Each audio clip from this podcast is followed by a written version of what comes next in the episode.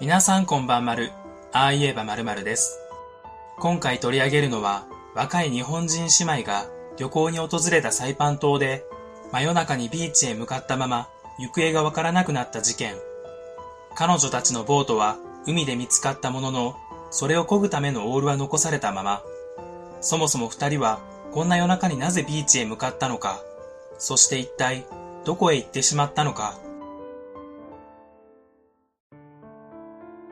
行方不明になったのは山田さん姉妹。姉の山田夏樹さんは33歳で、2014年1月まで長野県の食品製造販売センターに勤務。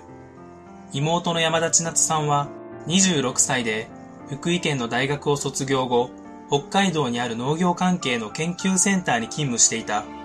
二人とも旅行が好きで何度も海外に渡航し、旅慣れをしている。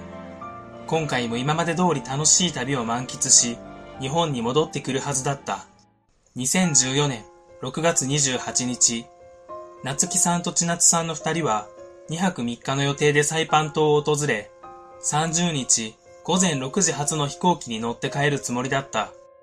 滞在2日目の29日、17時頃、ホテルの従業員が二人がレンタカーのそばにいるのを目撃。この時、ビーチに行くと話していたとの情報がある。その後二人は外出する様子もなく、ホテル内で過ごしている。22時頃、宿泊先のホテルの防犯カメラに外出する二人の姿が映っており、これが二人の生存を確認できた最後の姿となる。ホテルで中国人らしき二人の人物と姉妹が歩きながら話していたという目撃情報がある。帰国予定の30日、二人はホテルをチェックアウトすることはなく、空港にも現れなかった。ホテルに荷物が残されていたこともあり、北マリアナ諸島警察がアメリカ沿岸警備隊に通報。捜査を進めていく中で、二人が借りていたレンタカーが、ホテルから1キロほど離れたサイパン北部のウィングビーチ近くで施錠された状態で発見される。車内にはパスポートや所持金が残され、海岸にはタオルに包まれたレンタカーの鍵、白い T シャツやショートパンツなどの衣類のほか、ゴムボートの空気入れとボートを漕ぐためのオール2本が見つかった。この海岸で見つかった衣類は、二人が最後に着用していた衣類と一致しないという情報もある。その後、空気が抜けた状態のゴムボートが沖合40キロ以上離れたところで発見されたが、二人は乗っていなかった。現地警察は、二人が夜間に泳ぎに行き、海難事故に遭ったという見解を述べたが、ビーチ周辺に照明がなく、夜になると真っ暗になり、現地の人も近づかないようにしている場所。さらには携帯電話が見つかっていないなど、不明な点もあり、二人の家族は事故ではなく、事件だと考えている。夏木さんと千夏さんの両親は、二人の無事を願って、行方不明後に20回以上サイパン島を訪れ、情報提供を呼びかけているが、現在も二人の行方は分かっていない。この事件の謎といえば、以下の3つ。謎1、真っ暗で離れた場所にあるウィングビーチに向かった謎。宿泊しているホテル付近のビーチを使わず、あえてウィングビーチを選んだ理由は何なのでしょうか謎2、空気が抜けた状態のゴムボートと残されたオールの謎。ゴムボートを使う際は、オールで漕がなければ海岸まで戻ってくるのは難しく、オールがビーチに残っていたのは不自然です。その上、ボートに空気が入っていなかったということから、本当に彼女たちがボートに乗ろうとしていたのかは疑問が残ります。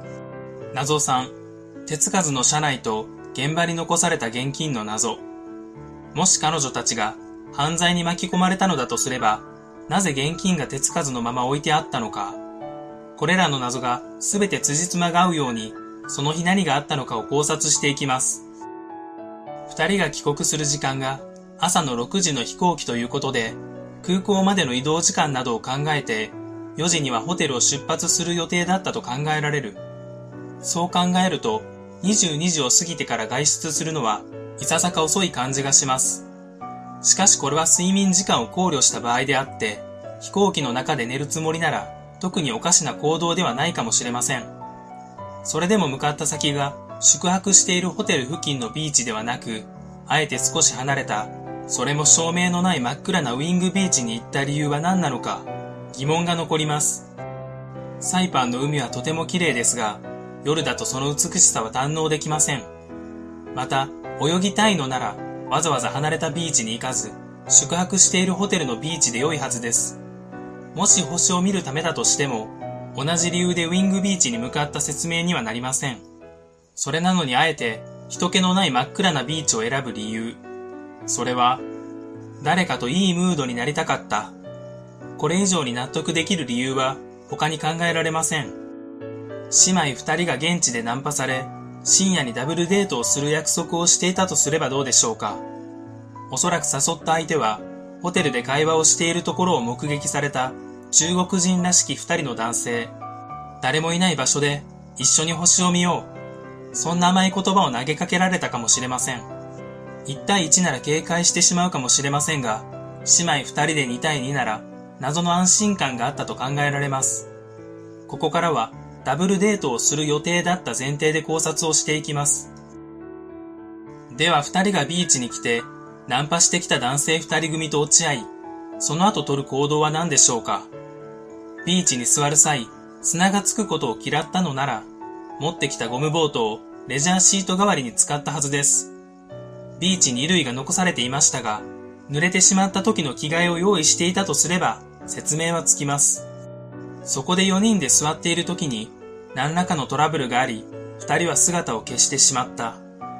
ゴムボートは波にさらわれたか、風で飛ばされたか、もしくは犯人が海に投げ入れたかしていれば、空気の入っていないゴムボートが海にあり、オールはビーチに残されているという状況が出来上がります。